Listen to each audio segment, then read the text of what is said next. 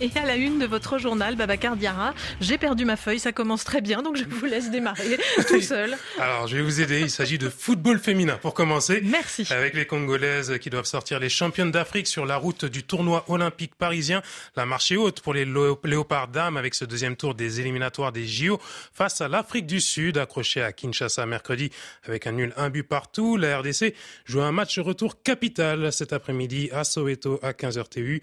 En plus, les Congolaises n'ont voyagé hier soir, veille de match, vers Johannesburg, après avoir attendu puis reçu en retard le paiement de primes par le gouvernement.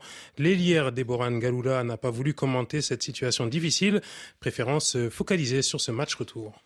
C'est le dernier coup de sifflet qui va déterminer euh, la victoire. On est là, notre morale est en place et très bien au zénith. Nous, on se prépare pour la qualification. On a déjà joué avec l'Afrique du Sud les matchs allés, on connaît leur système de jeu et tout. Avec euh, nos staff, on va essayer d'entrer directement dans le jeu comme on, on l'avait fait ici à Kinshasa. L'internationale congolaise Deborah Ngalula au micro d'Olga Massangou. À l'issue de ce tournoi, deux sélections africaines obtiendront le précieux ticket pour les JO. Au Maroc, oui, j'ai retrouvé mes feuilles, j'ai remis un peu d'ordre sur mon bureau. Babacar, le Wydad Casablanca a fait hier un petit pas vers la finale de la Ligue africaine de football. Le club marocain a remporté 1-0 la première manche de sa demi-finale face à l'Espérance Tunis dans le cadre de cette nouvelle compétition de clubs de la CAF. Dans cette revanche de la finale de la Ligue des Champions 2019, remportée donc par les espérantistes, les Kazaouis ont pris l'avantage grâce à un but d'Hicham Bousefiane, l'attaquant du WAC, qui estime que cette victoire est méritée. C'est une victoire précieuse, importante, avant de voyager à Tunis pour le match retour. L'Espérance a voulu nous surprendre par des contre-attaques rapides. Heureusement, nous étions bien placés durant toute la rencontre. Nous étions concentrés, sereins. Maintenant, c'est une autre manche qui va débuter bientôt et nous devons être prêts.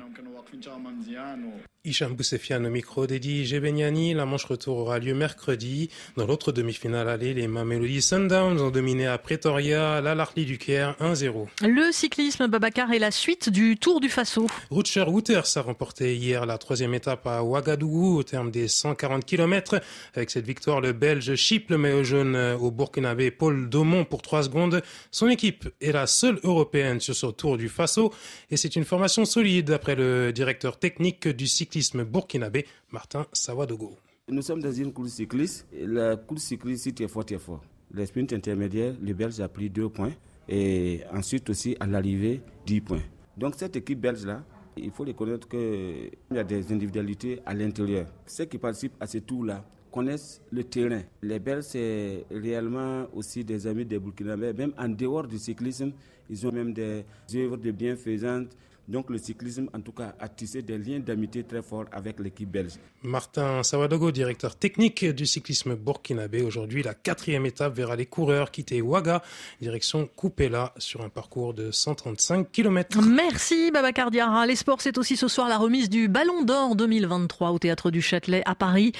Anne Cantner, dans Appel sur l'actualité, attend vos pronostics? Rendez-vous bah, dans une vingtaine de minutes, 25 minutes, pour l'émission en direct sur RFI.